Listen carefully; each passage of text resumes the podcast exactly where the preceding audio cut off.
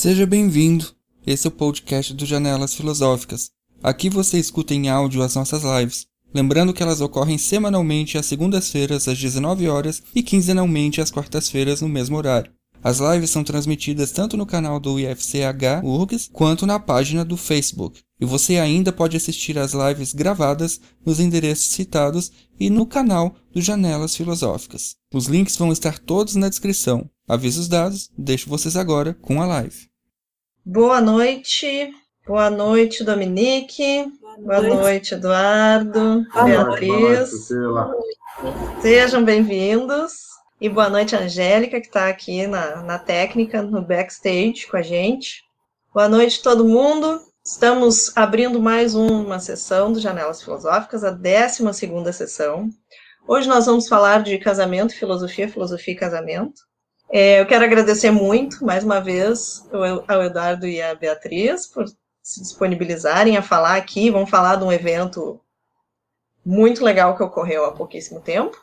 E, bom, vai lá, Dominique, qual é o título da nossa, da nossa sessão de hoje e apresenta aí os nossos, nossos convidados.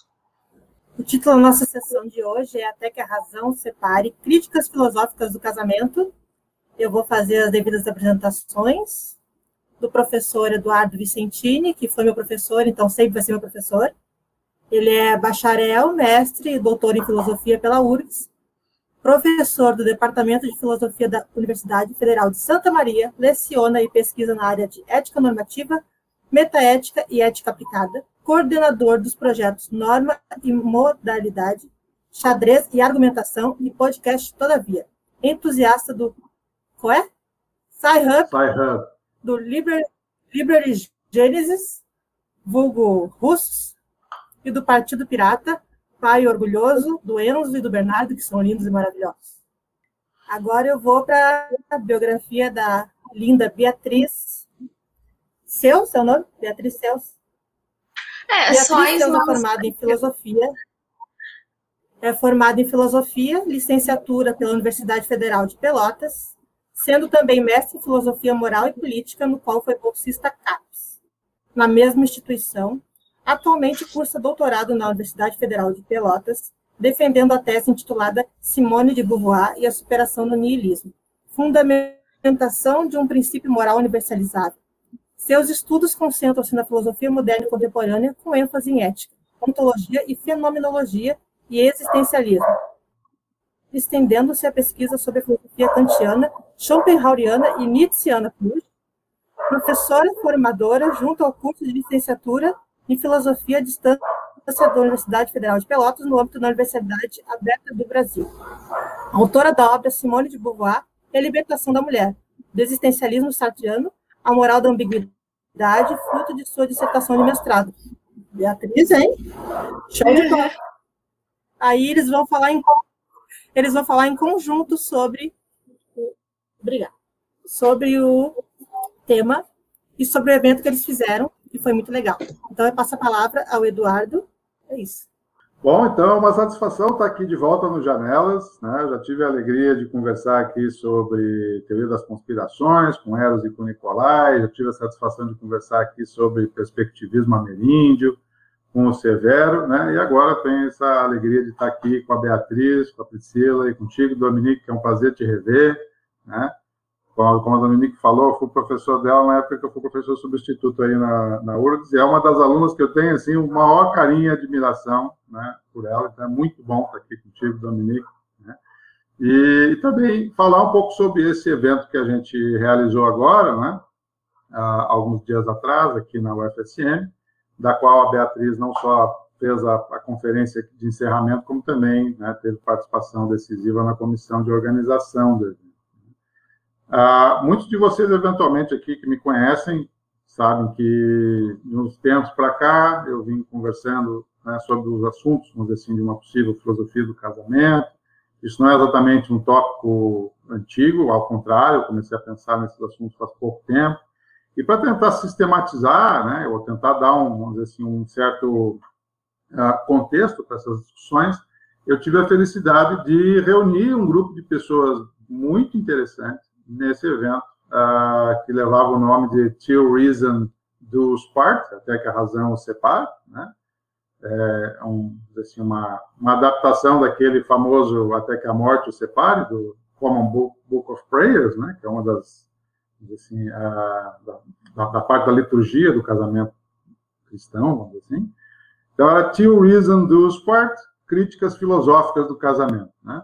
E esse evento, ele contava, né, a, a ideia inicial era trazer pessoas para apresentar exatamente isso que o subtítulo do evento previa, né, críticas filosóficas do casamento.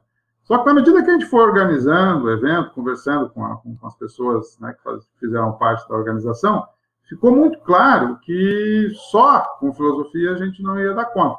Então, nós começamos a trazer gente uh, da história, do direito, da psicanálise, né, para que a, a, a, tentamos antropologia, mas não conseguimos em tempo hábil. Né, uh, eu queria muito alguém que apresentasse, discutisse aquele livro do Joseph Enrich, né, Weird, que tem um longo capítulo, uma longa discussão sobre monogamia no Ocidente, mas não consegui em tempo hábil.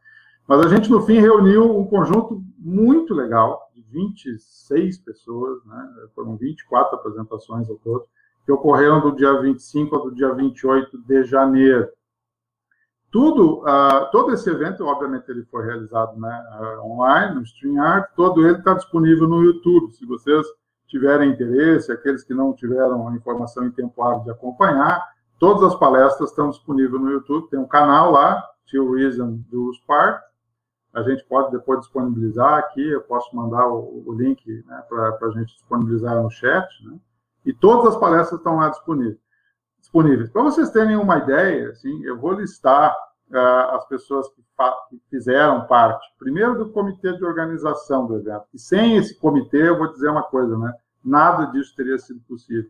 Foi o comitê mais interessante, mais dedicado, mais ligado em sei lá que voltagem, mas algo superior a 220 volts, certamente, uh, que eu tive a oportunidade de, de reunir para um evento. Né?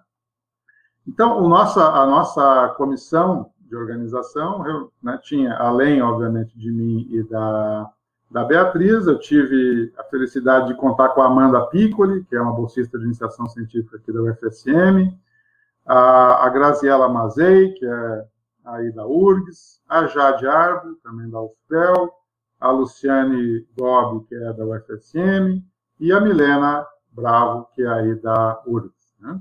Até me parece que a Milena, inclusive, ajuda ou ajudou em algum momento aqui no Janelas também, né? na organização. Então, vocês já conhecem a competência dela, e no evento não foi diferente.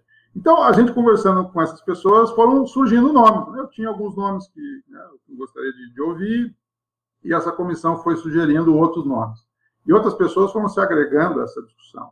Para vocês terem uma ideia, eu vou só listar a nominata, vamos dizer assim, daqueles que participaram, né, fazer uma propaganda aqui. Né? Deixa eu ir aqui, onde é que está o programa? Um segundinho. Aqui.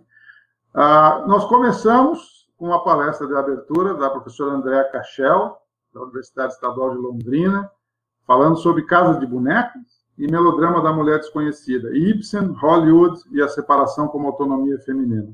Então, é aquele artigo né, é, refletindo muito, um texto muito importante do Cavell sobre o melodrama da mulher desconhecida, ligado a essa peça do Ibsen. Depois nós tivemos a participação do professor André Maia Luz, da Universidade Federal de Santa Catarina.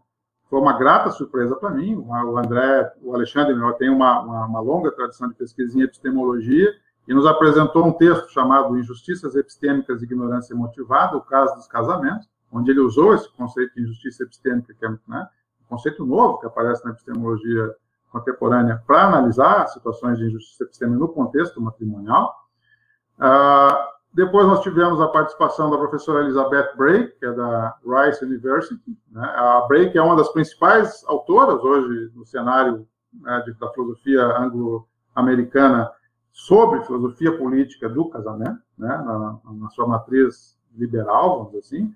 Ela tem um livro muito importante chamado uh, Minimizing Marriage, né, e ela apresentou uma conferência, então, sobre né, esse livro dela, que é um livro já, já tem, acho que é uns, eu acho que é de 2012, 2014, já tem aí um, um par de anos, ela atualizou, vamos dizer assim, do livro até o dia de hoje, o que ela andava pensando sobre esses tópicos, né? Reagiu a algumas críticas também que ela recebeu na palestra. Depois nós tivemos a participação da professora Vânia Moreira, que é da professora de História da Federal Rural do Rio de Janeiro, que nos falou sobre os casamentos indígenas uh, na, no Brasil colonial. Uma palestra sensacional. Por sinal, é a palestra até agora mais vista do programa todo, né, do evento. É, ela tem uma pesquisa sólida né, na, na, na, no modo como o casamento serviu como instrumento, vamos dizer assim, de dominação e também de cooperação entre indígenas e portugueses né, no, no, Brasil colonial. Então, ela apresentou essa pesquisa, que, é, que, já vem de um certo tempo que ela vem trabalhando. A pesquisa simplesmente sensacional, assim, com dados, vamos dizer assim, sobre a, o começo do, da prática do casamento entre nós aqui, depois da, obviamente depois do, do, do, processo de colonização ter iniciado. Depois nós tivemos a palestra da Jade Arbo, uh, falando sobre afetos em outros mundos, a ficção científica e a produção de novos imaginários afetivos. Nós teríamos uma palestra da Catarina Peixoto, que infelizmente não pôde participar do evento, mas ela me prometeu que vai mandar o texto, né, que era um texto sobre, pensem bem, Wollstonecraft Marx, né, é, ela, ela, me prometeu aqui, eu vou cobrar publicamente, estou cobrando da Catarina, né, Catarina, lembro que você tem um compromisso conosco de nos enviar esse texto, a gente entendeu as razões que você não pôde participar, mas você não está desculpada uh, de não me mandar o texto para a gente publicar isso, logo, logo esse texto né, vai sair publicado, então fica aqui, Catarina Peixoto, por favor, ouça isso e atenda o nosso apelo, nós queremos saber né, sobre o Wollstonecraft Marx, ah, mas, bom, no outro dia, que foi o dia 26, nós começamos com a palestra do Antônio Madalena Gens, que, aliás, foi meu colega aí na, na, na na época, lá nos anos 80, assim, talvez a Priscila conheça ele, o Tom, né? O Tom nos apresentou uma palestra sobre o amor em Soloviev, Sacramento da Realização da Pessoa Humana, muito interessante. Não conhecia essa discussão do Soloviev sobre autor, sobre, sobre, sobre casamento e amor. Depois nós tivemos uma prata aí da casa, o Edson Dri Consiglio Filho, apresentou uh, John Stuart Mill, Casamento Patriarcal, seus efeitos perversos para o caráter masculino, palestra muito interessante também. Normalmente a gente pensa o casamento como aquele espaço de assimetrias, né? Entre os gêneros, onde você tem uma desigualdade, vamos dizer assim, que onde a mulher, na verdade, acaba levando uh, boa parte do, do, do peso dessa assimetria nas costas, mas ele também ponderou o que o Mill achava que esse casamento desigual, vamos dizer assim, pode causar de nocivo para o caráter dos homens nesse envolvimento. Né? Não, que, não que a gente queira fazer uma espécie de, ah, também nós sofremos aqui, mas foi muito interessante, vamos dizer assim, a palestra do Edson, né, resgatando, vamos dizer assim, as preocupações do Mil sobre desigualdades no casamento e os reflexos possíveis desse casamento do modelo patriarcal, vamos dizer assim, uh, teriam sobre os homens, né, e não somente sobre os reflexos sobre as mulheres. Depois nós tivemos uma palestra de uma dupla da PUC, de alunos que recém ingressaram no mestrado, o Jefferson Forneck e a Júlia Santana Horn, apresentando o que eles chamaram de crítica interdisciplinar da estrutura conjugal, mostrando como que a gente precisa buscar na psicologia, na biologia, na sociologia, na história, assim, é, é, referenciais para poder fazer essa crítica da maneira adequada. Logo em seguida, tivemos a nossa segunda palestrante internacional, foi a Kerry Jenkins, com um, um, apresentou um trabalho chamado Lost Meaning. A Kerry Jenkins, aqui vale um, um, capítulo, né? A Kerry Jenkins tem um livro fabuloso sobre uh, o que é o amor e o que, que ele poderia ser. Uh, ela é uma pessoa que é uh, adepta e praticante do que se chama hoje poliamor, vamos dizer assim, e, e, ela falando sobre como que ela, como foi a reação que ela recebeu né, do trabalho dela né, na, na, na, na, reconfiguração, vamos dizer assim, do, do, conceito de amor, né? E ela dizendo o seguinte, olha, as pessoas viviam com, né, com pedras e facões para cima né, da, dela, assim, ou seja, a reação muito virulenta, né, muito, muito ácida né, em relação às posições dela, sendo que ela é uma autora, veja, a professora no Canadá, um daqueles lugares assim que a gente considera, nossa, Canadá, né? Meio que, né, que nem o paraíso é a Nova Zelândia agora, quando o Canadá é um desses lugares ultraliberais em vários aspectos, certo? E também ela, sendo professora lá, sofreu né, assim, é, esse processo. Ela dizendo isso era muito sofrido para ela, porque era aquele tipo de pessoa que ela usou a expressão, eu sou uma pessoa people pleaser, eu gosto de agradar os outros. Né? E aí eu ser, vamos dizer assim, quase que massacrada pelo trabalho que eu fiz, né, é, realmente é, é problemático. Ela teve uma cobertura de mídia muito grande, você digita lá o nome dela, você vai ver várias mídias tradicionais de TV, de rádio, etc., que fizeram a cobertura do trabalho dela. e para nossa sorte, vamos dizer assim, ela também esteve presente no, no evento. Depois nós tivemos a, a, maravilhosa professora Alina Leal, né, falando sobre mulheres negras e casamento numa sociedade racista. A Alina também é uma professora dedicada mais às áreas de epistemologia, né, e nós conseguimos convencê-la a apresentar um trabalho sobre essa área mais de filosofia ética, de filosofia prática, vamos dizer assim, e foi né, uma excelente conferência, né, mostrando toda a capacidade que ela teve de se adaptar a um tema que não é o tema usual dela, e apresentar uma conferência super instigante, super importante. Uh, depois nós tivemos a palestra da Graziella e da, da, da, Milena, Articulações e Relações, questões sobre gênero, esfera pública e privada. Fechando o dia 26, o professor André Cláudio, falando sobre casamento e moralidade em Kant, né, professor aí, né, acho que foi até professor também, né, Dominique? Né, apresentando um trabalho sobre moralidade uh, do casamento, ou o problema moral do casamento para o Kant. Depois nós seguimos no outro dia com a Josiana Barbosa Andrade, falando sobre o drama da ruptura de si, presente no Tornar-se Esposa em Simone de Beauvoir. Depois a Luciana Gobi, a concepção de casamento para Rousseau e a crítica à perspectiva contratualista, ela buscou algumas coisas da, do famoso livro uh, do contrato sexual, da Carol Bateman. Seguimos com Naor Lopes de Souza Júnior, falando sobre a moral do amor puro, em Abelard de Luiz em diálogo com Kierkegaard, muito interessante a palestra também, é um aluno da UFPR. Eu fiz lá minha, minha palestra também sobre estamos em reforma para melhor cooperar, vou falar um pouquinho disso depois. Tivemos a participação da Geni Nunes, que ela é uma doutoranda ah, ah, de um programa de Ciências Humanas da Federal de Santa Catarina, apresentou uma, uma palestra sobre não monogamia e artesania dos afetos. A Geni tem um ativismo muito forte é, é, é, de não monogamia, de concepções não, monogâmicas sobre o casamento. Né? Tem um ativismo, que eu digo assim, um ativismo digital, digamos assim, porque a presença dela em redes sociais, Instagram, Facebook, por exemplo, é imensa. Né? Fala para uma, audiência, com um público muito grande, e ela apresentou uma palestra simplesmente, né, eu diria assim, impecável do ponto de vista conceitual, né, na, na, defesa da, da, da, tese que ela persegue. Depois da Geni, tivemos uma palestra do Wilson Mendonça, né, que é uma das maiores autoridades no Brasil hoje em metaética, fazendo uma apresentação que eu chamei assim, de uma espécie de limpeza do terreno da linguagem metaética para apresentar discussões sobre divergência moral, e ele usou o exemplo do casamento poligâmico como um desses casos de, de disputa moral. Fechamos o dia do dia 27 com uma palestra do professor Roger Halp Hills. O Roger Halp Uh, Rios ele é desembargador do TRF4, desembargador federal, e também professor no, do programa de pós-graduação da Unicinos em Direito. E o Roger ele foi convidado para esse evento porque ele foi primeira, o primeiro operador no direito no Brasil a dar uma sentença favorável ao reconhecimento de direitos em união homoafetiva. Então, ele tem um papel central na discussão sobre união homoafetiva no Brasil. Né? Para minha sorte, várias dessas pessoas que eu estou falando aqui, né, uh, vão participar do projeto de pesquisa que é a, que é a continuação desse trabalho. Né? Nós já vamos falar disso daqui a pouquinho. Mas deixa eu nominar, nós estamos no último dia agora, Rafael Gonçalves da Silveira, da UFPEL, falando sobre pressupostos éticos e políticos da crítica de, Hegel, de Engels ao casamento monogâmico, naquele famoso livro, Origem da Família e da Propriedade Privada do Estado. Né? Então, aqueles que têm, eventualmente, pendores marxistas aí, né? essa, essa é a palestra para vocês, já que a, a Catarina não, não, conseguiu falar sobre o Wollstonecraft Marx. De novo, Catarina, lembrete.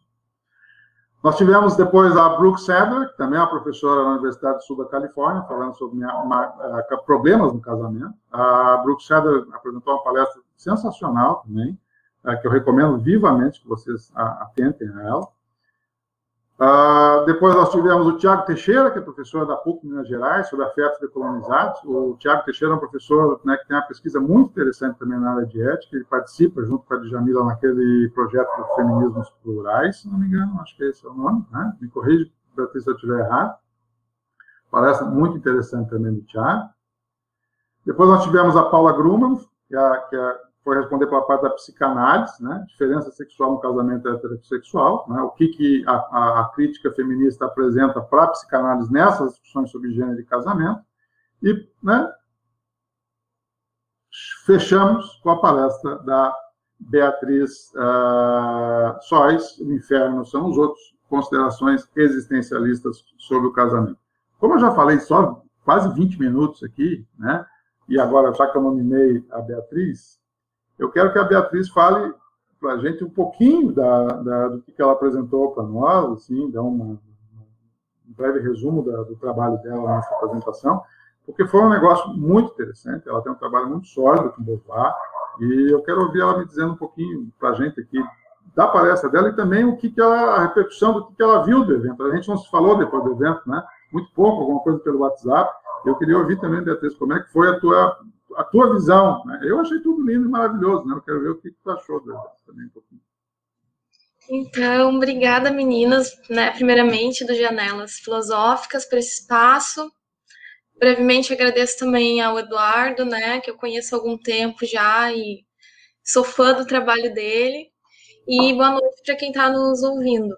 Bom, eu queria começar dizendo que é bem interessante que de 2015 para cá, é, os estudos feministas eles aumentaram muito no Brasil e esse tipo de estudo ele passou a ser levado a sério na academia, né? E era uma coisa que a gente não via.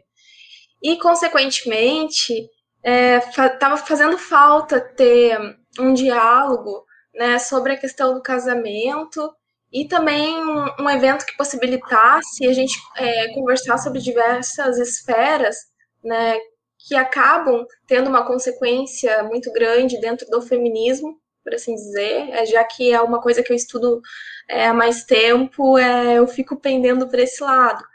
Mas, consequentemente, a gente percebeu, assim, no evento, é, que a gente tem como falar dessas questões de igualdade ou questões que a gente considera que são próprias de uma visão de mundo contemporânea ou uma visão de mundo feminista fechada, por assim dizer, é, com diversas áreas do saber né, e com diversos autores. E eu fiquei muito surpresa de ver assim como que a gente teve é, estudantes de tantos lugares do país com interesse de falar sobre isso, né? E também com tamanha pluralidade de bibliografia e também de conceito. Porque até então parecia que era uma preocupação, né, falar sobre o casamento é, mais internacional. E a gente está percebendo que aqui no Brasil está tendo muito espaço, então, para essas questões.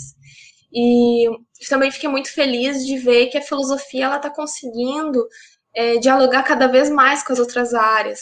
E aí eu dou um exemplo, né, da, dessa fala do Roger, né, que é um juiz, e ele contribuiu com algumas considerações críticas para a filosofia do John Finnes. Então, até a gente conversava depois lá no grupo, né, dos organizadores, e eu comentei, nossa, que interessante, é uma fala tão completa, tão rica de uma pessoa que nem é da filosofia. Então, às vezes parece que a gente né, tá, tá tão afastado que nós ficamos limitados geralmente no discurso filosófico. E esse evento ele nos, ele nos mostrou a importância, então, de ampliar os nossos horizontes e falar com outros especialistas de outras áreas quando essas questões da filosofia em si ela, elas impactam e a gente fica sem respostas.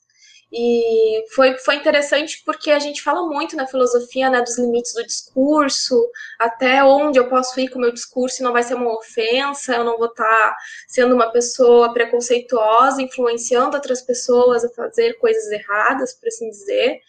E ver, então, o Roger, e ele falou sobre essas questões do ponto de vista legal também. Então, nesse sentido, eu acho que foi um evento, nesse em todos, né, pelo tema, é, pela pluralidade de pesquisadores, é, pelo seu caráter também internacional, foi um evento muito amplo e inovador, querendo ou não. E então, é, para mim, zero defeito sobre o evento, né? É, foi espetacular. Espero que a gente consiga publicar agora. Depois o Eduardo pode falar mais sobre isso, é, alguma, alguma coisa escrita sobre isso. Depois ele vai falar também que a gente vai ter um projeto de extensão.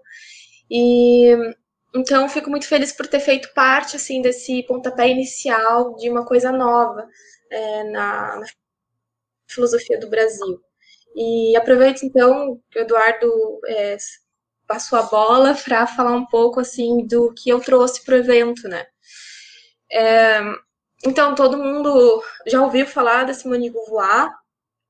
Ela é uma autora bem polêmica, ela tem diversas frases assim que fora do contexto levam para uma interpretação equivocada do que ela de fato queria dizer.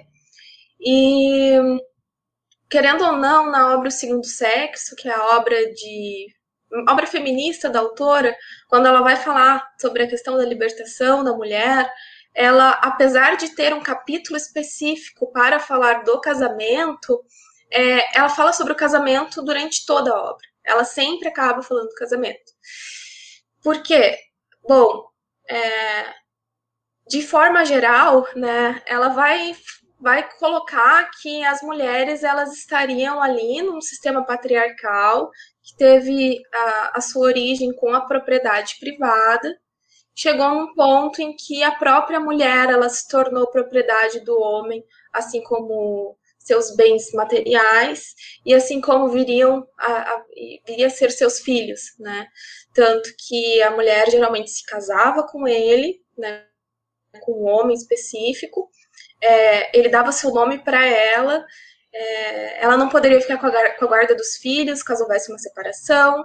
É, os métodos é, anticoncepcionais eles lhe eram negados para que ela não pudesse sair desse casamento. Ela não podia fazer o aborto um discurso bem é, medievo, mas não no sentido pejorativo que eu estou colocando aqui, no sentido de né, depois que se, se, pensou que havia uma alma no feto, é, o aborto ele parou de ser praticado de forma legal no Ocidente, né, nesse período.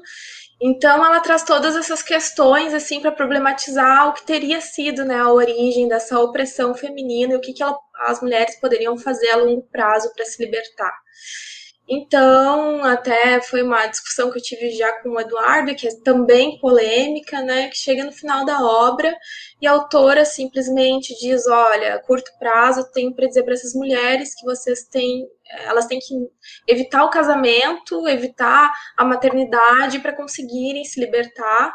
E a longo prazo, vamos né, colocar um pouco de fé e de esperança em uma reestruturação social onde as pessoas é, alheias a toda uma moralidade, é, a toda uma tradição, elas conseguiriam então se ver mais como iguais. E também tem aqui uma grande aposta no socialismo, né?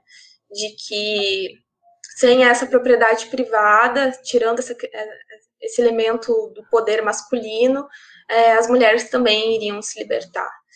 E o resumo da história é que a Beauvoir ela se decepciona com tudo e com todos. Ela, que não se considerava feminista, escrevendo esse segundo sexo, ela se desilude também com o socialismo, vai dizendo né, que os homens de esquerda são tão opressores quanto os homens de direita. E ela né, se afasta um pouco dessas questões, até que 20 anos depois, em 1970, por aí, ela começa a participar desses movimentos feministas de rua. Dizem as más línguas de que ela abria o apartamento dela para abortos clandestinos. Então foi uma pessoa assim que lutou de forma prática para essas questões de liberdade que envolvem a liberdade, né? Tanto na literatura quanto no ponto de vista feminista, mas principalmente no ponto de vista filosófico, e porque basicamente a gente não tem como compreender é, o feminismo da autora sem esses elementos filosóficos, né? Mas enfim, a minha fala tá salva ali no, no YouTube oficial, né, do Theories and Duas Parts, Críticas Filosóficas do Casamento, assim como essa pluralidade, né, de, de pessoas e de temas. É, reitero assim que foi um evento muito bom e eu sou suspeita para falar, mas realmente eu, se eu fosse uma aluna de graduação, por exemplo, eu iria né, compreender o que estava sendo dito ali, porque no início é bem difícil, e eu iria também é, ter sentido um certo estímulo, incentivo para ampliar meus horizontes, não ficar naquela coisa mais tradicional também da filosofia e assim por diante.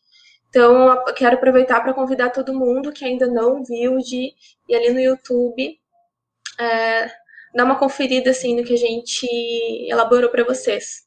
Então, vou retornar a palavra ao professor Eduardo É, e eu acho que seria bem interessante você comentar para o pessoal essa, esse nosso projeto, né, de como vai ficar né, o evento a longo prazo, porque eu tenho certeza que muitas pessoas vão se interessar pelo tema. Então, a, a, obrigado, Beatriz. Aproveitando o, o, gancho, então, esse evento ele começou né, a se desenhar a partir da conversa que a gente teve nessa comissão organizadora.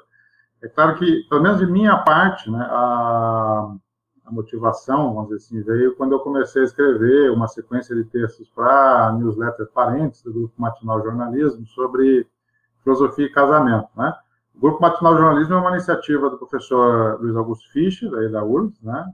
de letras, todo mundo acho que conhece o Fischer, por várias né, inserções culturais que ele tem na comunidade aqui acadêmica regional e né, também nacional, mas ele é um, uma pessoa bastante conhecida em Porto Alegre, ele tem essa atividade, né, uh, de ser uma das pessoas que, que fundou o Matinal Jornalismo, que é uma mídia de jornalismo alternativo. E um dos produtos da, da, do Matinal é uma newsletter, que vai para assinantes, chamada Newsletter Parentes.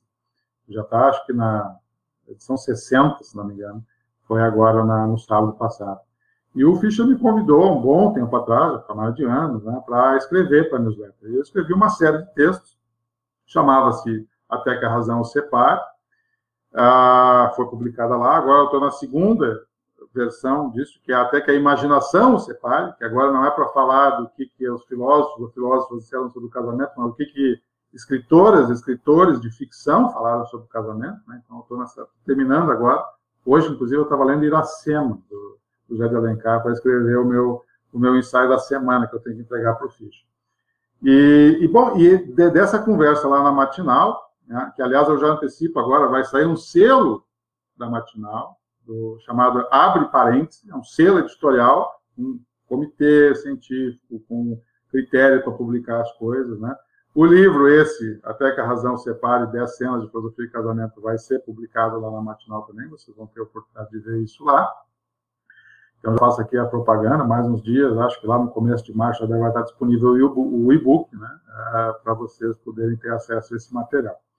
Mas, depois do evento realizado, né, eu pensei, poxa, mas esse monte de gente falando sobre esse negócio, um monte de coisa legal e tal, né, a gente teve uma audiência bacana também, eu não, podemos parar, né? Eu pensei, bom, mas quem sabe a gente cria então um projeto de pesquisa, né? Um projeto de pesquisa e extensão. E foi feito, esse projeto já foi encaminhado, já foi tá tramitando na UFSM e prevê a publicação da, de todos os, os ensaios, da, da, maior parte dos ensaios que foram apresentados no evento, em forma de livro, e prevê a realização da segunda e terceira edição do evento. Né? Então, 2022, 2023, nós vamos ter mais dois eventos desse tamanho, mais ou menos, também internacionais, com participação de bastante gente, etc. Né? Os nossos eventos é, têm um edital também de comunicações, porque não é só convidar aqueles que a gente conhece, a gente quer ouvir o que as pessoas têm a dizer. Né? A gente teve gratas surpresas, aliás, só coisa boa, né? É, que, que, foi aprovada pelo evento, que veio de pessoas que participaram do edital né? para colaborar no evento. Vamos ter, obviamente, editais abertos.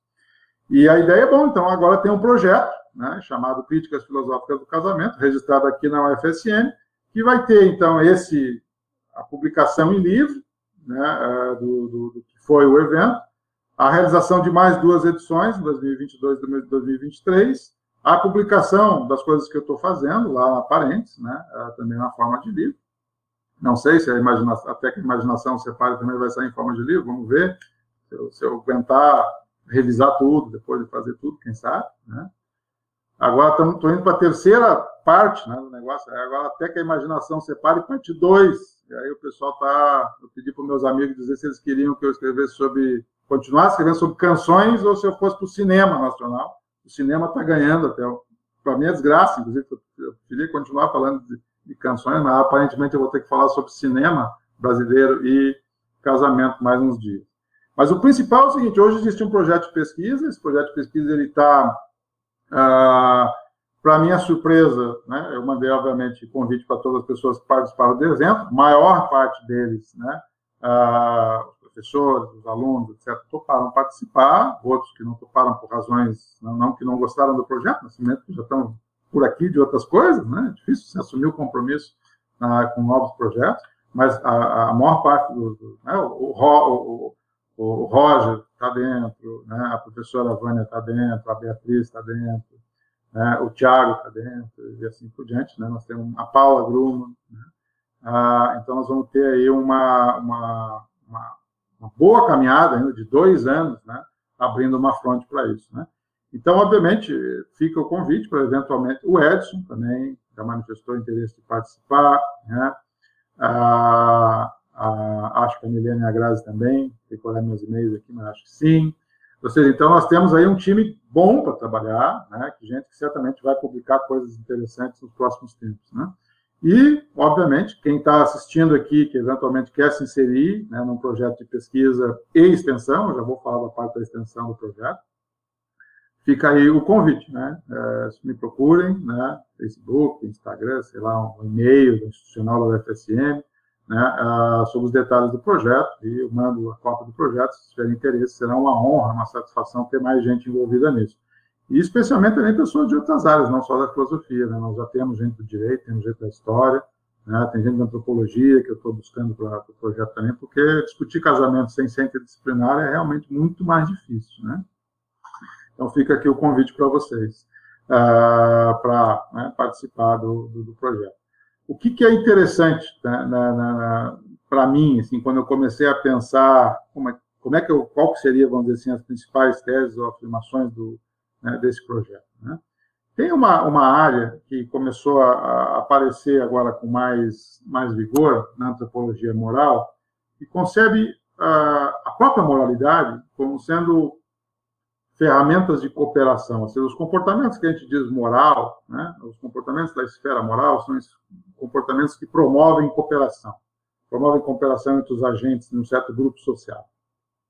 E eu comecei a, a, a conceitualizar o casamento a partir dessa matriz da antropologia moral, né? A ideia de que existe um, uma conexão intrínseca, vamos dizer assim, entre comportamento moral e cooperação social, né? Isso tá, aparece no Tomazello, mas aparece especialmente num autor chamado Oliver Curry, né, que é um cara que trabalha na, em Londres, que tem publicado sobre isso. E aí eu parto disso, né, eu parto de pensar o casamento né, nesse projeto de pesquisa. É claro que tem a parte histórica, né, também de recuperação de toda essa discussão do feminismo, do próprio feminismo, etc. Mas, ah, e dos autores clássicos, né, Platão falou sobre o casamento na República, Aristóteles falou sobre o casamento, assim por diante. Uh, além, vamos dizer assim, dessa recuperação histórica, tem também tentar criar uma matriz conceitual para pensar o casamento de uma forma que fuja uh, de concepções que talvez não ajudem a levar, vamos dizer assim, a água para o moinho de um pluralismo, vamos dizer assim, ou de um republicanismo na discussão sobre casamento. Né? Em especial no cenário que a gente vive hoje, que é um cenário sobre vários aspectos, né, retrógrado sobre vários aspectos, vamos dizer assim, na, na questão né? Pensem, por exemplo, na falta de costumes lá do nosso governo atual, vocês vão entender do que eu estou falando. Né? Pensem nas manifestações da nossa ministra Damares sobre o que é a família, por exemplo, vocês vão entender o que eu estou falando.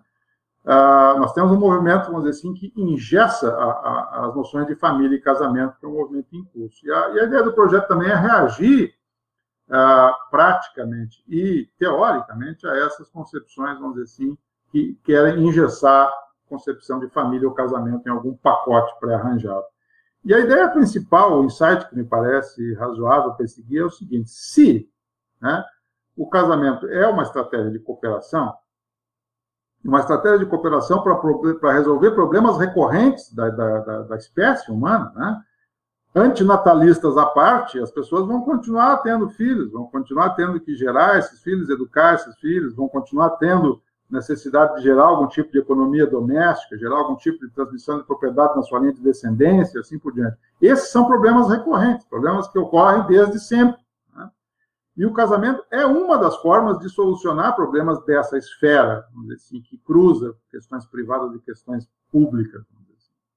E se você ingessa o casamento numa que outra estrutura, quando se você, por exemplo, não permite uniões homoafetivas ou não permite multiparentalidade, coisas assim, o que, que você acaba diminuindo? Você acaba diminuindo as capacidades que os agentes têm de cooperar na, so, né, na solução desses problemas recorrentes. Então, em última instância, quem defende, vamos dizer assim, uma, uma visão uh, fechada uh, do que seja casamento ou família, está diminuindo as possibilidades que os agentes sociais têm de cooperar entre si na solução desses problemas recorrentes. Um tópico interessantíssimo no, no direito hoje, por exemplo, é a jurisprudência sobre multiparentalidade. Né? Ah, que é o quê? Né? Você tem mãe, pai biológico, pai social, mãe social, etc., que querem todos participar da, do processo de parentalidade. Né? E, bom, já existe, vamos dizer assim, um arcabouço jurídico que protege esse tipo de associação. E o que, se você diz que ah, isso não é a família, ou isso não pode ser a família, ou isso não é um casamento, etc., o que, que você está privando? Você está privando aqueles agentes que têm aquele, eh, aquela visão sobre o que sejam os valores morais de uma vida boa, por exemplo, de cooperar entre si. E se você está diminuindo as chances de cooperação dos agentes numa sociedade, você está diminuindo, por sua vez, as possibilidades de que a sociedade se mantenha, se mantenha coesa. Né? Então, é, é, é, de alguma maneira, um tiro no pé da coesão social você limitar as, as possibilidades das pessoas fazerem arranjos sociais que sejam convenientes para os seus interesses, claro, respeitando alguns parâmetros. Né? Nós vamos aceitar ou não casamento infantil? Provavelmente não. Né? Talvez não seja adequado, as pessoas não têm autonomia para decidir sobre, suas, né, sobre uma questão como essa. Mas a, o insight básico do projeto de pesquisa é esse, né? é perseguir, vamos dizer assim, essa ideia de que uma visão pluralista sobre casamento e família potencializa né, as capacidades de cooperação entre os agentes sociais, aumentando, obviamente, as, as, as chances de, de, de coesão, né, de, de, que a sociedade seja, persiga né, corretamente determinados fins que ela decidir. E também escapa, vamos dizer assim, de uma discussão, seja uma discussão teológica, né, eh, não secular sobre o casamento, etc., que liga o casamento a, a algum tipo de, de, de, sacramento, etc., né, é, que acaba sendo, vamos dizer assim, um dos maiores problemas da discussão pública, na arena pública sobre casamento, acaba sendo, a, a, vamos dizer assim, a, não, o não respeito da laicidade do Estado nessas questões que são fundamentais, né. Então, o projeto também se compromete, vamos dizer assim, em gerar uma discussão na arena pública sobre a necessidade de manter as discussões sobre casamento e família num parâmetro que obedeça aos princípios constitucionais da laicidade do Estado. E aí, como é, como é que o projeto vai fazer transbordar uma discussão acadêmica, né, com história, com sociologia, com direito, com filosofia, né, ah, para a arena da discussão pública? Bom, aí que entra a perna da extensão, né? Ah, eu tenho tido a felicidade, e a Priscila certamente também recebe o retorno da, da, das atividades de extensão, como sendo uma das coisas que né, nós estamos agora num projeto de extensão, né, que é o Janelas Filosóficas, que vai falar com essa comunidade. A gente está aqui né, deixando isso gravado no YouTube, sabe-se lá quem vai ver isso e quando vai ver isso, né, muito para fora, às vezes, dos muros da universidade. E o que a gente pensou é a, a, a anexar ao projeto de pesquisa, às publicações, aos eventos, um podcast. Né? Essa é a primeira ferramenta que a gente vai usar. Um podcast, Críticas Filosóficas do Casamento, não sabe bem o nome ainda, mas talvez algo similar, algo próximo disso, que vai fazer o quê? Vai fazer isso que nós estamos fazendo aqui agora. Né? Conversar sobre, com pessoas sobre casamento, etc., sobre críticas filosóficas do casamento, num formato de podcast que possa eventualmente né, ser acessível para as pessoas quando uh, elas têm, né, querem ter um primeiro contato com esse, com esse tópico, assim, com essas discussões. Né? Então, nós temos, né, o projeto tá pensado assim, como um projeto de pesquisa e extensão, e a parte da extensão vai ser o quê? Vai ser comunicar com esse público interessado nesses tópicos né, na forma de um podcast. Bom, se vamos ter outras atividades de extensão, provavelmente sim, mas essa, pelo menos, eu já, já tenho no nosso horizonte, né, que é colocar essas discussões na forma de entrevistas, na forma de conversa, na forma né, eh, do podcast. A gente tem né, aqui na UFSM a felicidade de ter o podcast Todavia, que é um projeto que está funcionando muito bem, a gente está indo para o 13 terceiro episódio, eu acho agora, o quarto, algo assim. Aí vocês têm o que é tudo isso na, na excelente, excelente.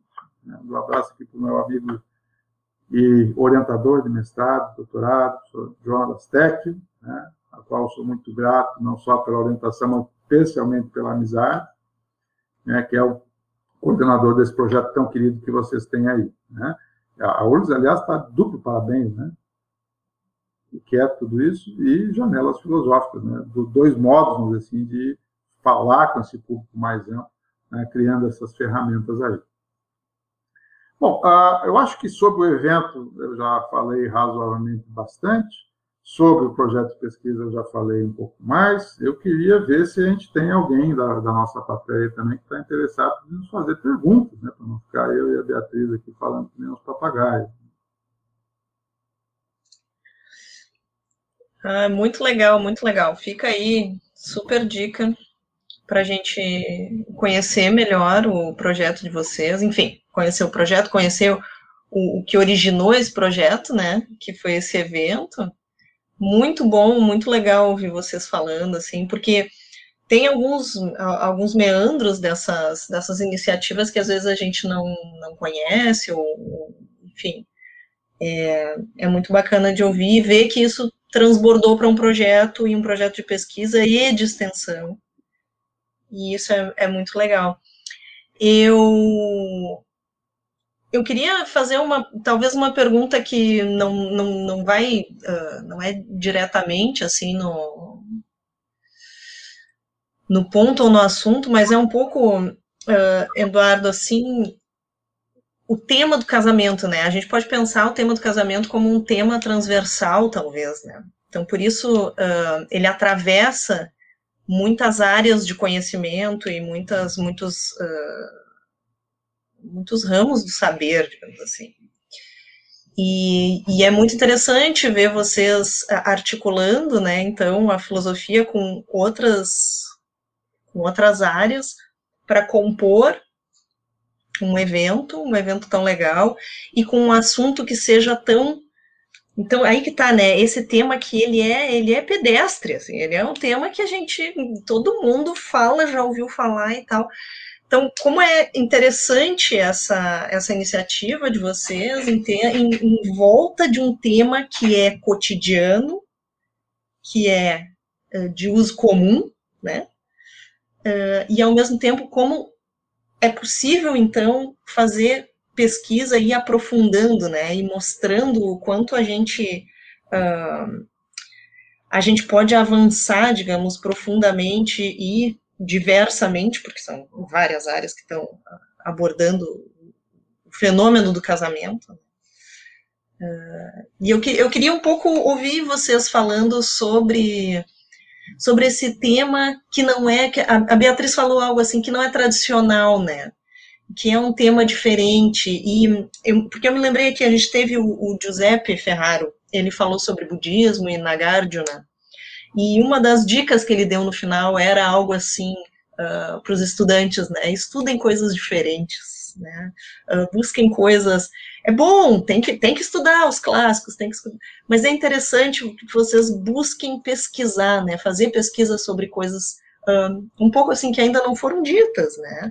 E às vezes às vezes não é inventar, tirar da cartola, né? Uma coisa muito uh, fora. Né? Uma coisa mirabolante, assim. Agora eu vou dizer uma coisa que ninguém disse.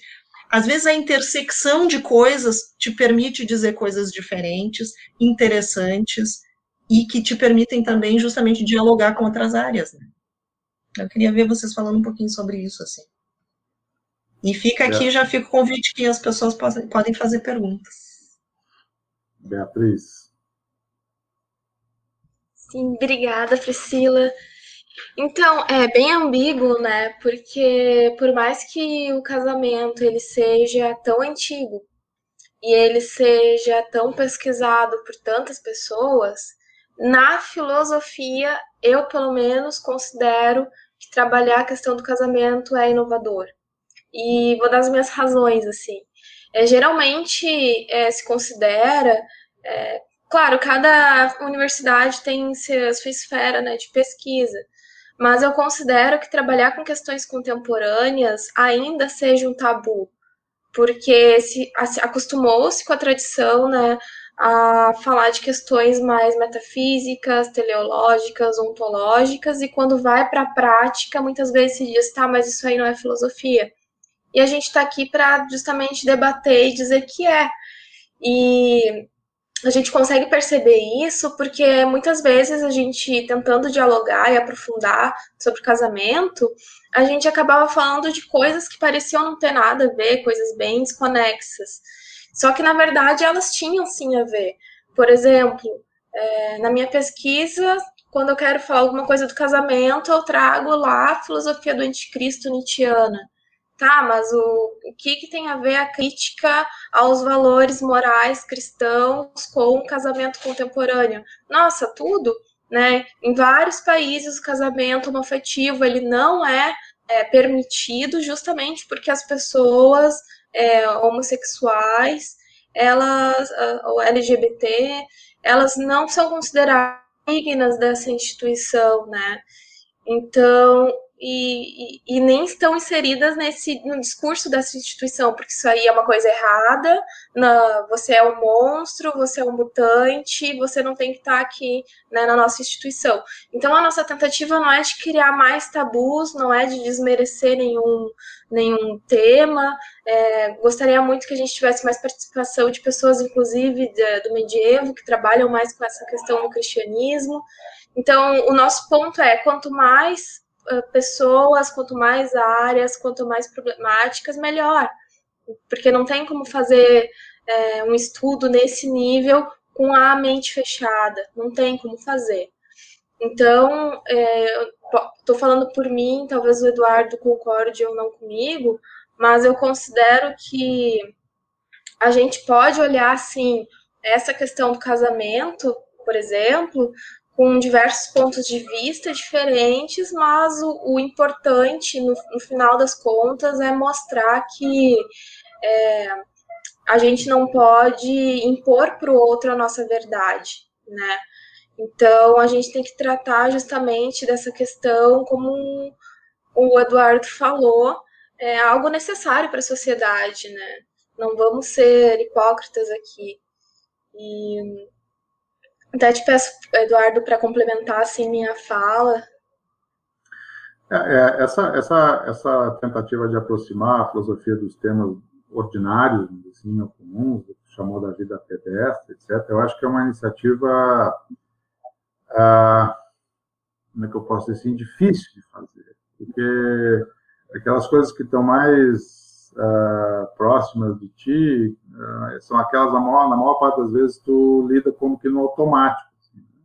E quando você vai a, a olhar com as lentes da filosofia, aquelas coisas que são automáticas e, e a, a, princípio você não, não precisaria nem deliberar sobre elas, elas acabam aparecendo bastante complicadas para tomar uma decisão adequada. Né? Quando você começa a discutir, por exemplo, ah, mas eu já vou chegar na questão da Virgínia ali daqui a pouco que ela colocou ali, né? Quando que casa? Né?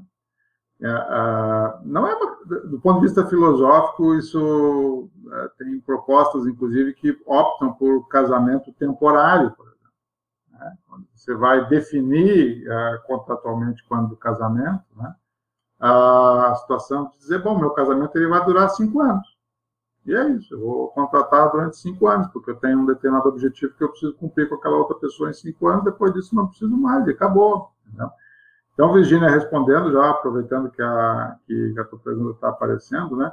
É, esse incômodo que a gente sente por esses padrões ah, está chamando pré-estabelecido é incômodo no seguinte sentido: esses padrões pré-estabelecidos, na maior parte das vezes, assumem determinados valores sobre o que é a vida boa, a vida correta, vamos assim, que não são padrões que são universalizáveis, entendeu?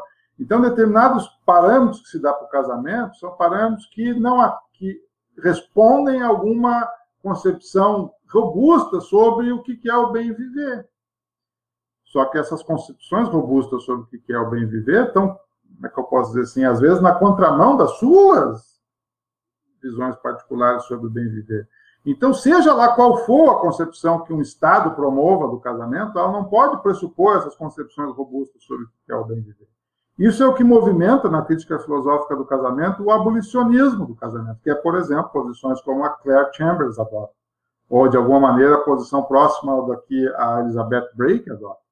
Quer dizer o seguinte, não, é, nenhum Estado liberal pode pressupor concepções robustas sobre o que é os valores que informam a instituição do casamento. Se ela fizer isso, ela está interferindo na liberdade das pessoas de contratar como bem queiram instituições que atendam os seus valores e não valores que eventualmente alguma sociedade quer transmitir por, por, pelo modo como uma determinada instituição é pensada. Né?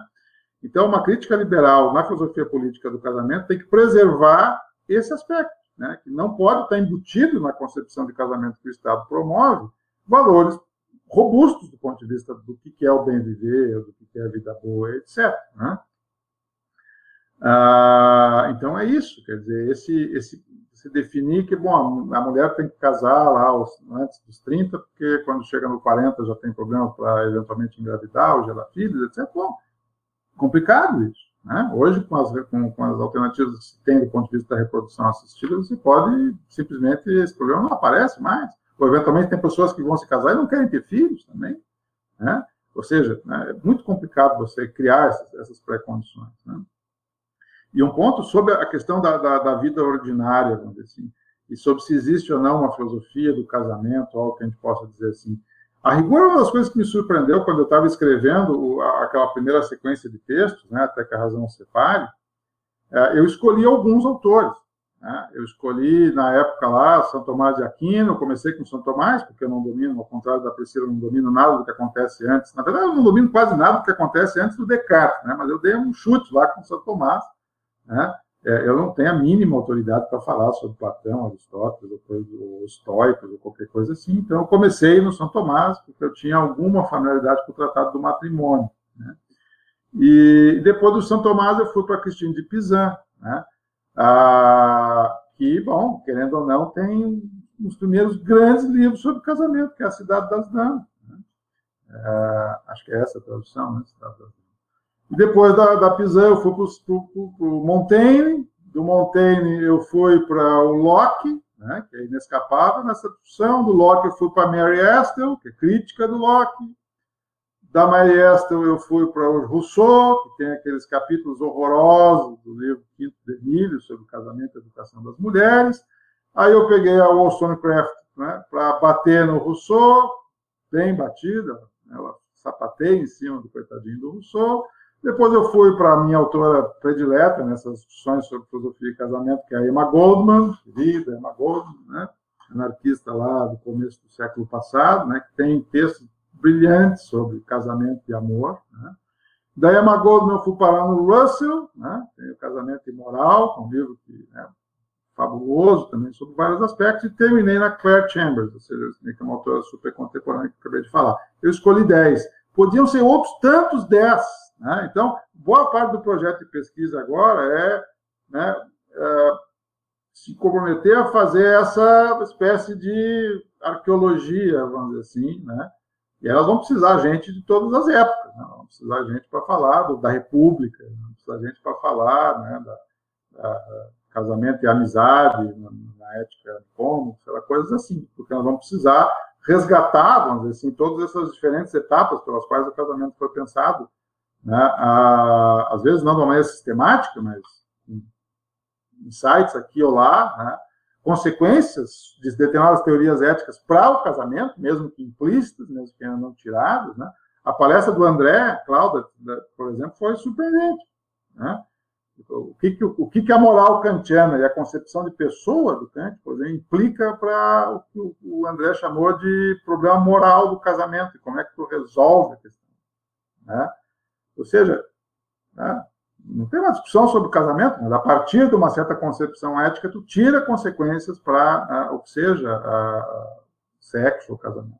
E outra coisa que eu quero chamar a atenção é o seguinte: essa discussão toda que a gente está fazendo sobre casamento, ela intersecta outras duas discussões na filosofia, que essa sim, pelo menos uma tem larga data, que é a filosofia do amor, né, em última instância. Né? isso, assim, nós estamos careca de saber que os filósofos pensam sobre isso. E mais recentemente as pessoas começaram a pensar também sobre filosofia do sexo. Aliás, nos Estados Unidos tem uma associação filosofia, né, filosofia do amor e do sexo. Né, caras publicam coisas, fazem eventos, etc. Então, certamente, a, a palestra da Kerry Jenkins né, sobre Love's Meaning foi exatamente uma palestra nessa intersecção. Tem um livro fabuloso de uma professora da Universidade de Miami, que é a Bredith Broger, né, sobre o amor romântico. Né? É sensacional o livro dela também, sobre, sobre como pensar o amor romântico do ponto de vista de uma concepção filosófica empiricamente bem informada sobre os mecanismos psicobiológicos, vamos dizer assim, da, do amor. Né? Ou seja, tem muito trabalho para fazer. Se você caminha na discussão da filosofia do casamento intersectando só essas duas áreas da filosofia do amor e do, e do sexo, meu Deus, né? Aí você explode para regiões assim, de pesquisas onde tem muita coisa, e muita coisa boa e muita coisa recente. Né? Tem muita pesquisa, coisa que está sendo feita. Uma das coisas que é legal, assim, é você fazer filosofia com gente viva. Né? Então, foi muito bom ter a, a, a Jenkins, ter a Break, ter a Brooke Sadler conversando conosco. São pessoas que estão publicando agora, né? estão estudando sobre isso, dando aula sobre isso. Né? Ou seja, então é muito bom ver que essas coisas estão andando, né? que coisas, nós estamos inseridos, vamos dizer assim, numa discussão que está acontecendo. Isso, é, isso é, acho que qualquer pesquisador gosta dessa ideia. Né? Nossa, muito, muito legal. Eu, eu ia te interromper, eu deixei tu terminar de falar. Eu ia falar que teria um terceiro, uma terceira ainda, além do, do amor, o sexo e a coisa da prole, né? Filhos também é, uma, é um outro né, fazendo um pouco de, de eco ali com, a, com o que a Virgínia escreveu, assim, é, é, parece que vem junto, né? Se pensa matrimônio para uh, uhum. procriar. Por isso que antes eu falei do antinatalismo, e, e uhum. eu falei assim, ah, é antinatalistas à parte, mas eu acho que a, a, a discussão antinatalista, quando se se aproxima da discussão sobre a, a, a, estrutura do casamento, ela tem também um ponto muito interessante. Né? Afinal de contas, bom, se, por Santo Tomás lá, que é a definição aristotélica tomista do casamento, você tem claramente, assim, a coisa da reprodução e da prova, né? Tira isso do casamento, o que, que sobra? Né? Naquela concepção. Ela, parte, ela não para de pé. Se você tira a procriação, tira a procriação daquilo ali, o resto tudo cai junto. Quer dizer, então você não pode ter isso. As pessoas hoje, né, olha o número de filhos que as pessoas têm hoje, né, muito menos. Né, casais que não querem filho de jeito nenhum, né, e por N razões, né, razões, sei lá, climáticas, razões econômicas, razões, é, ou, ou, sei lá, querem adotar, não querem ter filhos naturais, assim por diante. Tem N situações. Exato. Angélica, bota aí mais alguma coisa que o pessoal está perguntando lá. Antes, deixa eu falar o eu ia falar. Isso. Que eu achei muito interessante.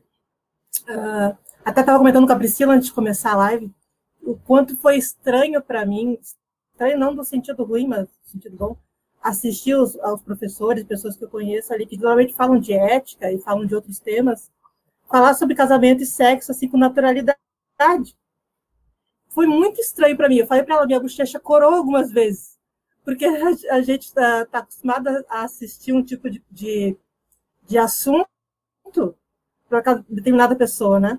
E, tipo, casamento e coisas são, uh, são assuntos que eu converso com, com, meu, com meus amigos, numa roda de churrasco, num negócio assim. E a gente não imagina que vai estudar sobre isso em filosofia. Eu fiquei, tipo, quando a gente entra no curso de filosofia, a gente fica pensando como é que eu vou estudar tudo. E eu fiquei pensando, meu Deus, eu tenho que achar essas coisas que, que eles falaram, onde é que tá? Tipo, em Kant, eu, eu já li algumas coisas de Kant, mas sobre casamento e sexo, eu fiquei, meu Deus, cadê? Onde é que tá isso aí? Também quero, sabe? Foi muito interessante, me instigou a procurar, a procurar outros tipos de estudos, né? Desse tema. Porque é um tema tão comum que a gente conversa, qualquer pessoa não assiste o professor falando, né? De, de, deixa, eu, deixa eu fazer um comentário agora para não perder o timing, né? Falou, ah, onde é que está o Kant falando sobre sexo, né? Eu brinquei com o Cláudio, né? O Cláudio tem muito poucas palestras dele no YouTube. É difícil até achar uma, uma foto do Cláudio na, na, internet, é difícil de achar. E uma das poucas palestras que tem disponível Eu sei. No, no, é exatamente essa sobre o sexo e, e o Kant. Quer dizer, já, já, pensou o Cláudio vai ficar famoso no YouTube, o cara que fala sobre sexo e Kant? Já pensou isso, né? Ia, ia ser engraçado. Né? Gente, né? eu falei para pessoa Logo ele, que não fala sobre quase nada, falou logo sobre sexo e coisa, e foi Aliás, muito legal. E, muito legal. Recomendo, assim. assistam a palestra do Calder, uma palestra genial sobre assim, a, o problema moral do sexo e como é que o Kant tem soluções alternativas no texto da antropologia e da metafísica dos costumes para esse problema. Sensacional a discussão. É, eu tinha uma visão do casamento assim romântico, né? Que a gente cresce sabendo que um dia a gente vai se casar, vai ter filhos, não sei o quê. E quando a gente é na universidade, tem outros, enfim, outras prioridades, outros assuntos, a gente começa a rever, conheci o feminismo, conheci todo esse movimento, e já comecei a rever, mas daí também já estava com filho, já estava casada, já, já, não tinha muito como voltar atrás do que eu já tinha feito. Mas eu não, digo mas assim, pode, é, pode, mas, é bem mas interessante. Se o marido colaborar nesse processo, é, não, teu marido a gente, a gente, pelo que eu vejo nas fotos lá, ele é bastante colaborativo. Né? é, meu queridão. Ai, Dominique, tá ótimo. Eu digo assim, é muito interessante, sabe? Assistir os professores falando sobre isso e trazer a moral e a ética para esse tipo de estudo, sem ser só a visão romântica, é bem, achei bem legal e recomendo. É, isso é, é interessante pensar as, as, os contos de fada, coisas desse tipo, assim, né? Os, o Príncipe Encantado. É, teria, teria mais uma, uma, uma, uma, veia aí com as histórias infantis, assim, que vão, que vão construindo o nosso imaginário, assim, sobre o que, que é se juntar com uma outra pessoa, ou duas, né, ou três, não sei, e, e, e construir uma relação que é uma relação, é uma relação totalmente idealizada e, enfim. Só comentar aqui os. Tem um, tem um comentário depois bem engraçado. É, o Luciano só diz interessante seria também pensar na relação entre casamento civil e matrimônio, né? E Angélica coloca a do Marcelo, que é, que é só engraçado. Eu procuro uma mulher para casar e me ajudar com todos os problemas. Enquanto ela não aparece, cinco sem problemas. Hahaha, para você. Olha, Marcelo, acho que tu não procurou bem os problemas ainda, que tu já tem mesmo não tendo a mulher do teu lado. Te recomendo tu fazer um autoexame prático. é que tu não, tu não descobriu os teus problemas ainda. Segue lá, Angélica ou Juliana. Pergunta então: vocês têm interesse em discutir as pesquisas sobre os fatores de estabilidade e instabilidade no matrimônio como uma forma de sabedoria prática? Hum, gostei. Penso que é possível uh, pensar alguns achados prudenciais, por assim dizer, das pesquisas de psicólogos como John Gottman e Ellie Finkel, por exemplo, em uma perspectiva filosófica. Eu não conheço o Júlio, mas pelo vocabulário deve ser aristotélico, né? Sabedoria prática, achados prudenciais. Olha, a, a, a, a, tua primeira formação, né, bateu um sininho que bateu na, na, na, na Priscila também ali. Eu acho que ah, sim, né? Ah, uma, vou, vou, vou, dizer mais, uma das coisas que mais me motivou autobiograficamente é a, a pensar sobre o casamento é como é que promove estabilidade. Né? Eu estou no quarto, bati o recorde de 11 anos junto nesse quarto. Eu espero não precisar de um quinto, né? Porque eu espero ter essa sabedoria prática para manter a estabilidade. Eu já tenho algumas, né, no sinal autoajuda aqui, talvez um dia eu escreva um livro sobre, sobre né, vai que o Bolsonaro acaba com a Universidade Federal, eu vou ter que arrumar o que fazer, eu vou escrever um livro de autoajuda sobre o casamento. Né? Mas o ponto é esse, exatamente, né? você ter quais mecanismos promovem estabilidade dentro de uma união cooperativa entendida desse modo. Né? Ah, acho que sim, sabedoria prática, sim, sabedoria prática em promover a estabilidade. Né? E se a instituição de alguma maneira fracassa, você também tem que ter mecanismo de reestabilizar em outro lugar, em outras bases também, né? Tem que poder, poder fazer isso, né? Esses dias eu escrevi um texto sobre o Lupicínio. O Lupicínio tem uma música que ele compôs em 1952 chamada Divórcio, né? Ele nunca cantou, que eu saiba, nunca gravou essa música, mas ela tem gravação, é Divórcio. E ele reclamando que a mulher abandonou ele e ele agora está num pepino, porque ele, na, na época, 1952, né? É que agora ele não pode casar de novo. Então, ele não pode ser crucificado pelos erros da mulher, porque agora a mulher largou ele, ele não consegue é, reestabilizar a vida dele de novo. Né? Então, inclusive, os próprios, próprios mecanismos do divórcio, pra, aliás, a primeira grande discussão filosófica sobre casamento, né, contemporânea, vamos dizer assim, é a discussão sobre divórcio. Né? Tem o tratado do John Milton lá sobre divórcio, né, que é tão bem contemporâneo assim, mas a primeira grande crítica filosófica do casamento veio com o divórcio. Depois com a união homoafetiva, que são o outro grande pico assim, de discussão.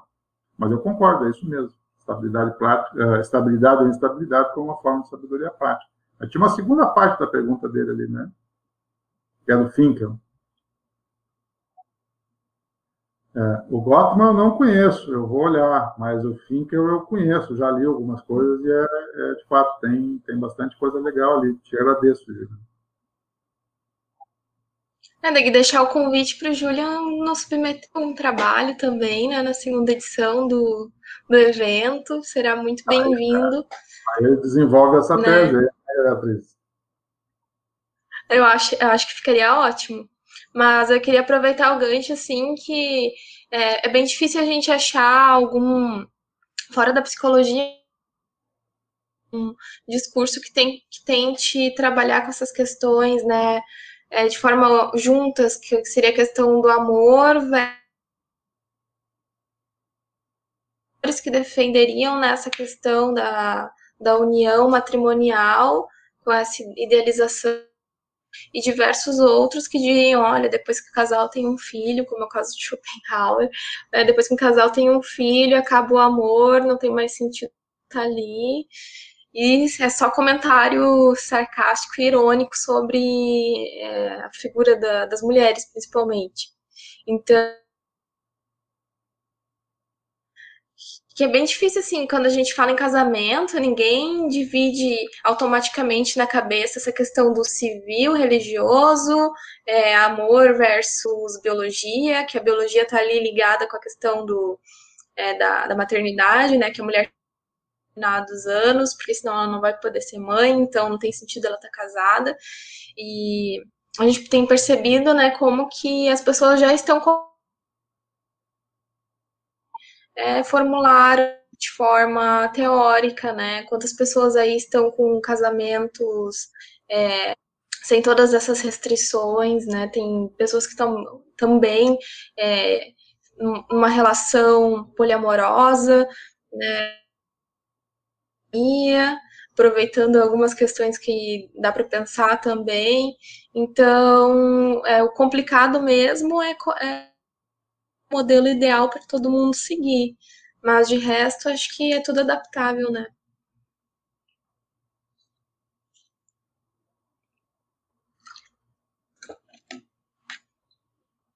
Angélica passa a próxima. Se tu quiser fazer a tua pergunta, pode fazer, Angélica, também, que eu acho que é bem legal. É que a gente tem um chat privado aqui, tá? E a gente está conversando por trás aqui, tem umas conversas bem interessantes falar. Vamos lá, o que, diz a, que diz a Larissa?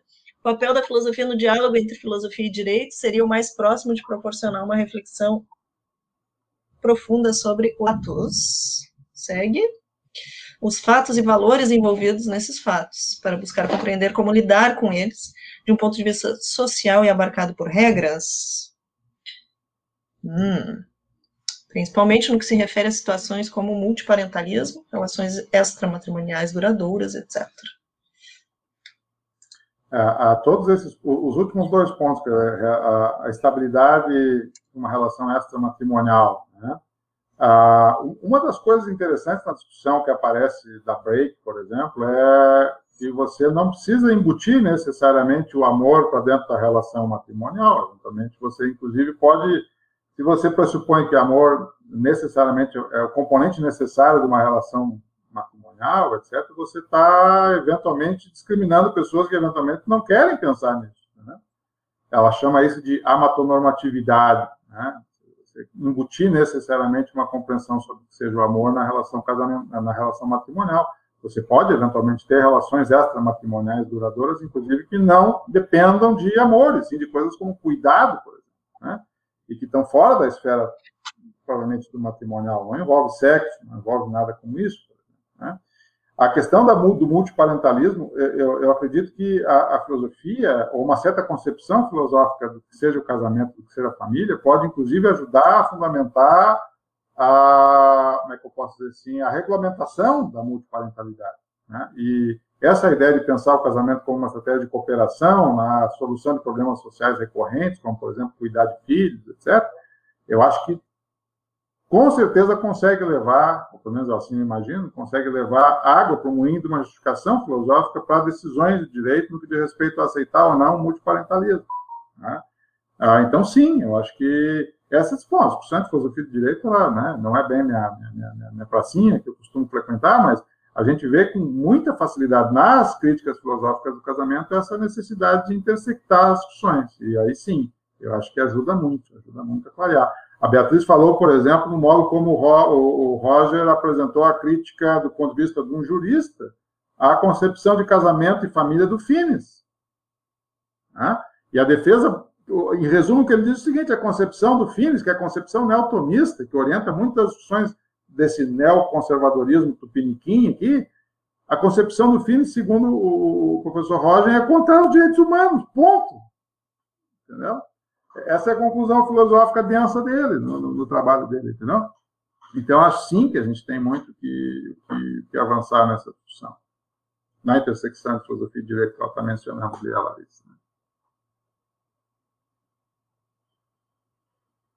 É, eu concordo contigo, Eduardo. É interessante a gente pensar, né, como que, querendo ou não, o direito deve muito à filosofia, né, na questão de que é, o Manuel Kant é o que eu consigo pensar agora, é, influenciou muito no nossa, nas, nas leis ocidentais, e hoje em dia a gente está num lugar assim que ok, o direito ele tem que defender né, a dignidade humana, os valores humanos, mas que valores são esses? Então, acredito que o papel da filosofia ele como um arcabouço, né, para a gente conseguir problematizar determinadas coisas sem cair nesse dogmatismo todo.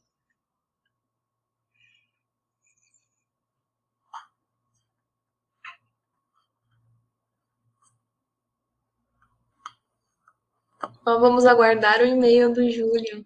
Ah, o Júlio, então, é. é Obrigada pela contribuição. Ali. Pelo jeito, né? Gente, a gente está sem perguntas aqui. É... Se vocês tiverem qualquer observação, quiserem fazer. Não quer botar a pergunta da Angélica? Por que insistir na monogamia? né, mas acho que a pergunta da Angélica é um pouco assim, tipo, quando a gente fala em casamento, em geral, a gente pensa, mesmo que seja relação uh, homoafetiva, a gente pensa em duas pessoas. Uma pessoa mais uma pessoa, né? Em geral é isso, assim. E, bom, multiparentalidade eu já fiquei pensando, né? Bom, tem pais biológicos e tem os, os, companheiros dos pais biológicos, por exemplo, se são mulheres gays que querem ter filhos e daí podem, né? Uh, e podem criar a criança juntos, né? Eles podem ter uma, uma relação que é afetiva, né? Não necessariamente é sexual, pode ser também, não sei. Mas em relação ao casamento, é mais difícil pensar. Bom, a gente conhece né, várias sociedades que são que não são monogâmicas. Mas digamos que a nossa sociedade brasileira ela é monogâmica, né? E parece que isso se impõe como uma de modo normativo, assim, quer dizer, você vai casar, ninguém vai perguntar com quantas pessoas. né? Vai perguntar com quem. Mas como é que vocês veem a coisa da poligamia ou Olha, a, a, a, autoridade a quem eu defiro resposta sobre não monogamia é a Geni Nunes, né, que é a, a, pessoa que participou da nossa conferência, que é uma doutoranda né, da, da Federal de Santa Catarina, e que tem argumentos bastante sólidos, assim, no sentido de pensar a, a exigência da monogamia como uma espécie de preconceito colonial. Assim, né? Ela tem, obviamente, ligações de ancestralidade. Né, de comunidades ameríndias aqui, e tem, né, junto com a crítica da monogamia, uma crítica, a crítica a, instituições coloniais, e a monogamia ser uma espécie de produto que ela chama monocultura, né, que implica, inclusive, uma concepção sobre monoteísmo, seja, tudo mono, né, mono, mono, mono, chega na, na monogamia. A palestra dela assim, é, é cristalina, tá? Para quem eventualmente quer se decidir a como criticar a instituição da monogamia, por exemplo, não se sente confortável com a exigência da monogamia, né?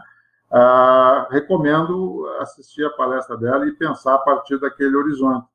Mas uma coisa que para mim é, é, é, é, muito clara é, é, que às vezes a gente associa essas coisas como poliamor, por exemplo, casamentos ah, que envolvam mais pessoas, com um público mais, digamos, descolado, moderninho, etc., né, desconstruído, blá, blá, blá.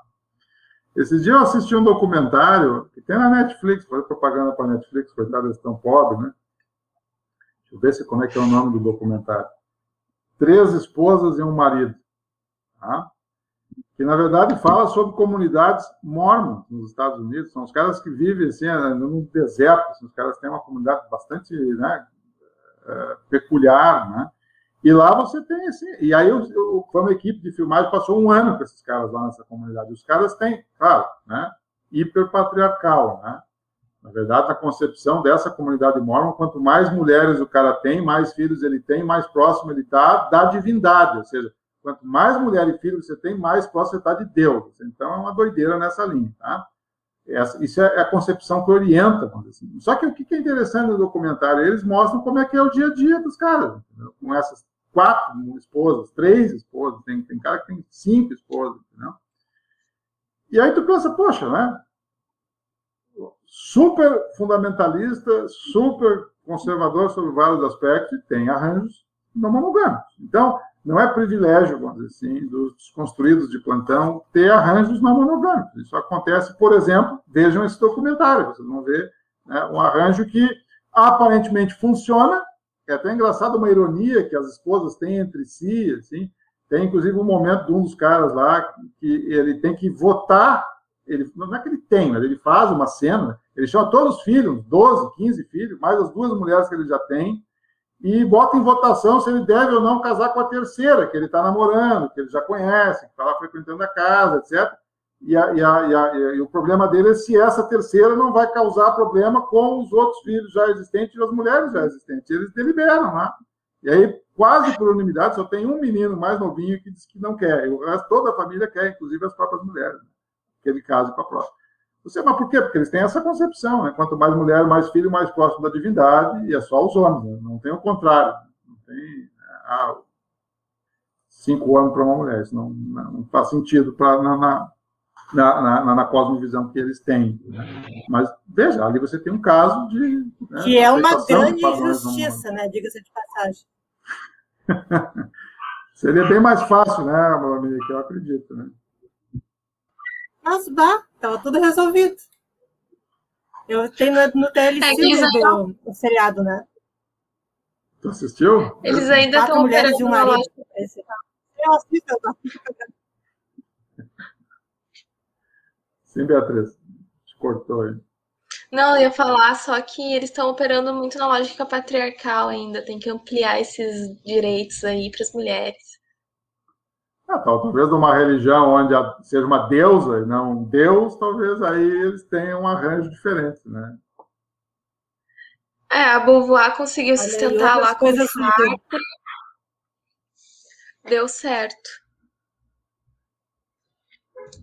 Tem uma questão da Larissa ali, união estáveis fora do casamento, também tem sido bem discutido no mundo jurídico pelo STF, que seria outro fato que tem intersecção. Sim, né? Bom, na verdade, hoje tem a figura da união estável, né? Quer dizer, mesmo que você não queira se dizer casado, se pronunciar casado, o Estado faz isso por você.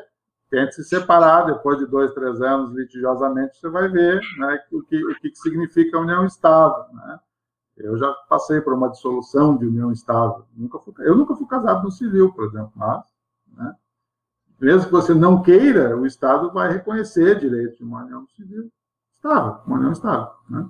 Você pode, se você quiser ir lá no cartório registrar, você até pode, mas não precisa, porque é, é por default você vai estar casado, dado alguns pré-requisitos ali, coabitação estável, filho, etc, etc.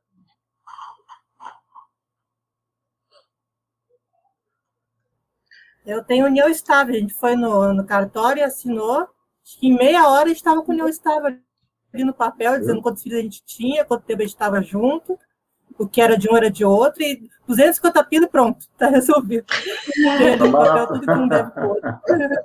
Tá barato, né? Tá barato.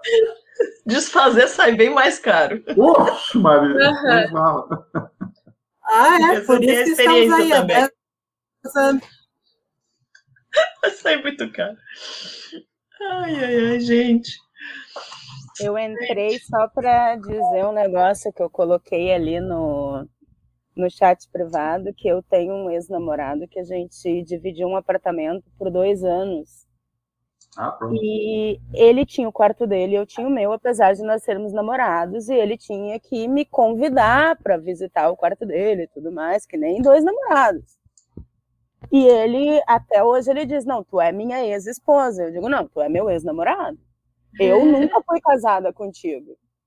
Para mim, isso, moralmente, eu nunca me senti casada. Se tu te sentiu, eu sinto muito, mas eu não. Nós fomos namorados. E eu acho muito interessante, assim, essa, essa coisa do não, se a gente coabitou por um tempo, então a gente foi casado, eu não te devo nada. Não, nunca me senti assim. Olha, Angélica, eu não sou advogado de família, mas dois anos morando no mesmo apartamento, acho que ele tem boas chances no júri. Não, ele queria, mas isso daí é o Estado querendo me dizer como é que eu tenho, como é que eu tenho que me sentir numa relação, né? Mas essa, essa é a discussão do abolicionismo, quer dizer, é. a, a, a, tese do pessoal da, da Claire Chambers, por exemplo, o livro dela chama o seguinte, contra o casamento, né? E a ideia é de que você tem um Estado livre de casamento, ou seja, que o, casamento deve ser uma instituição onde o, casa, onde o Estado não mete a mão. Se as pessoas uhum. querem casar no religioso, no civil, etc., pouco importa, entendeu? Mas não, na, no civil, não. Né? Porque, na verdade, tem direitos que tu adquire a partir do momento que tu é casado e discrimina outras pessoas. Por exemplo, você tem, sei lá, taxação de imposto de renda diferente, você tem benefícios fiscais de algum tipo, você tem facilitação na, na hora de acesso a crédito imobiliário, você tem uh, N situações que se geram a partir do fato de você estar ou não casado. Né? E o Estado, segundo a Claire Chambers, né, não deveria interferir nisso porque discrimina contra aqueles que não querem casar. Seja, você está dando de direitos em função da, do tipo de união civil que a pessoa tem, né, em detrimento de outros que não querem aquilo. Entendeu? Então, por exemplo, se você tem uma linha de crédito mais barata, pra, ou seguro de carro, por exemplo, né? Normalmente, pessoas casadas têm um seguro mais barato. Por quê? Porque o cara não está saindo para festa, não vai, vai, a princípio, não vai beber muito, etc. Então, o seguro é mais barato para quem é casado. Né? Então, por quê? Porque, bom, se supõe que uma pessoa casada vai ter um comportamento, sei lá, menos negligente no trânsito, coisa desse tipo, vai carregar um filho, ou coisa assim. Mas o, o que, que o argumento desse pessoal né, que defende que o Estado não deva interferir é que cria-se direitos discriminando contra outras pessoas que não são casadas pelo fato de você estar casado. Isso é ruim em princípio, né, para um liberal. Ela veio, fez a colocação dela e já foi, já se mandou. tá bom. Largou a intriga e foi embora. Intriga e foi embora, né? É uma forma de, def de defesa, né, da mulher também, querendo ou não tem toda essa questão da liberdade individual, né, de você estar inserido pela lógica do Estado numa, numa, união estável, mesmo sem você querer, mas eu acredito, assim, que não foi tanto nessa nessa tentativa de vigiar e punir, por assim dizer, mas mais no sentido de tentar né, dar conta de, de, tantas mulheres que se relacionam a longo prazo com homens que muitas vezes não querem casar, não tem como bancar um casamento civil, religioso. Depois aquelas têm filhos e tal, eles vão para a próxima ou somem do mundo e elas precisam estar tá ali lidando com todas essas questões sozinhas, porque o o ex-companheiro ainda estava naquela lógica de que ela não podia trabalhar, que deveria ele trazer né, o, a subsistência para o lar, por assim dizer. Então é, é, legal a gente discutir essas coisas, é esse ponto que a Angélica colocou, porque ter, tudo tem pró e contra, né? É incrível. É, me lembrou agora, Angélica, tem um. Esses dias eu escrevi um livro, um livro, um texto sobre o quarto despejo, né, da, da Carolina de Jesus, e e, e, ela diz explicitamente, né? Eu não quero marido. Eu não quero marido. E, e, o que, que e, quando que a discussão de eu não quero marido aparece, né? Aparece quando ela narra, vamos dizer assim, os casos de violência doméstica das suas vizinhas. Aí ela diz o seguinte: olha, eu, eu não quero passar por isso que a minha vizinha está passando, por exemplo, né? De, de ter que sair, né? Uh, ter que aguentar o marido né, ser espancado, violência constante, etc. Né? E, e, ela, e é muito claro, ela, ela tem vários argumentos antimatrimoniais no livro Quarto Despejo, baseado no contexto da violência doméstica.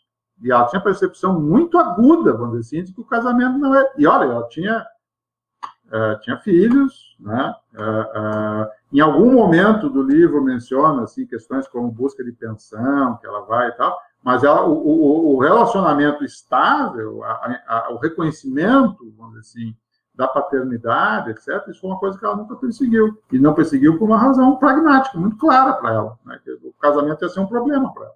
Esse, li esse livro é, é, é eu, eu, gosto de dizer que ele é lindo de tão triste e triste de tão lindo, porque é maravilhoso, né? É, é maravilhoso. maravilhoso. É, realmente é isso, é uma pessoa com uma percepção muito aguda da situação dela, do local onde ela mora, da, de, reflexiva acerca da, da, da, vivência dela lá na favela, um negócio muito louco. e, a compreensão, e a compreensão que ela tinha de que o, assim, a arte literária era o trampolim que ela tinha para sair da situação em que ela estava. Essa fé na, na, na, transformação capaz que a literatura é capaz de promover, né? é um negócio, é um negócio absurdamente lindo mesmo. Você tem razão. É mesmo. É uma mulher muito inteligente. Né? Sim. E eu, eu, tenho, eu tenho muitos pensamentos parecidos assim em relação ao casamento que eu estendo a monogamia, que acho que é uma, uma coisa tóxica completamente. Mas Você vai, vai gostar da palestra da Jani, André. É, eu, eu Vamos pretendo, ter que ver. Eu pretendo que a gente tenha um, uma sessão falando sobre a monogamia para fazer esse debate, porque eu acho esse debate muito interessante. Convida ela. É. Convida ela. Vamos lá, temos que ah, Trazer mais coisas assim para janelas também. Passa o um nome depois para eu, porque eu não, não anotei aqui o nome da pessoa. Então tá, pessoal, olha só, estamos com uma hora e meia já de live. Já posso fazer minha janta agora? Já podemos ir fazer a janta, abrir o vinho. A vida de casado do Eduardo também, né? Como, como é que é? Tu tá nos mostrando a vida de casado agora, né? Tu fazer mais foi, foi, foi, muito. Não, mas é pior que eu tô sozinho em casa, minha esposa tá com, ah. né, com meu filho na, tirando férias. Mas foi muito engraçado. Na semana que nós fizemos o evento, né? Foi de 25 a 28 de janeiro, né? E aquela semana, de fato, eu estava tava sozinho em casa, minha esposa estava trabalhando na outra cidade, junto, e aí, o menino estava junto com ela, pequeno. E aí, quando terminou o evento, no último dia, eu tirei uma foto da minha pia e mandei lá no grupo do WhatsApp do grupo, né? A pia estava, né, né, Beatriz? A pia estava lotada de louça. Eu disse, agora vou, eu, ah, depois de uma semana teorizando sobre o casamento, agora vou para a parte prática do casamento, que é lavar, lavar louça. Agora imagina a esposa vendo no Instagram, né? Ah, não, eu não mostrei para ela. Não mostrou para ela? Ah, não. Ai, que ótimo. Então tá, gente. Olha, muito obrigada. Foi ótimo te receber de novo, Eduardo. Ótimo te conhecer, Beatriz. Muito obrigada por essa por esse compartilhamento com a gente desse evento que foi muito legal e já está gerando, né, então frutos aí com, com esse projeto de pesquisa e de extensão. Obrigada, Dominique, Angélica, todo mundo que nos assistiu, mandou perguntas e fez comentários. E Quarta-feira temos mais uma, mais uma sessão. A gente vai, vai divulgar ainda direitinho, mas vai ser num horário um pouco mais cedo, vai ser às cinco e meia da tarde, em vez de ser às, às sete, como é sempre. Mas quarta-feira a gente tem o ódio à filosofia, é o título da nossa palestra. E é isso aí, gente. Muito obrigada, boa noite. Boa noite, eu que agradeço. Boa noite. Obrigada. E até a próxima.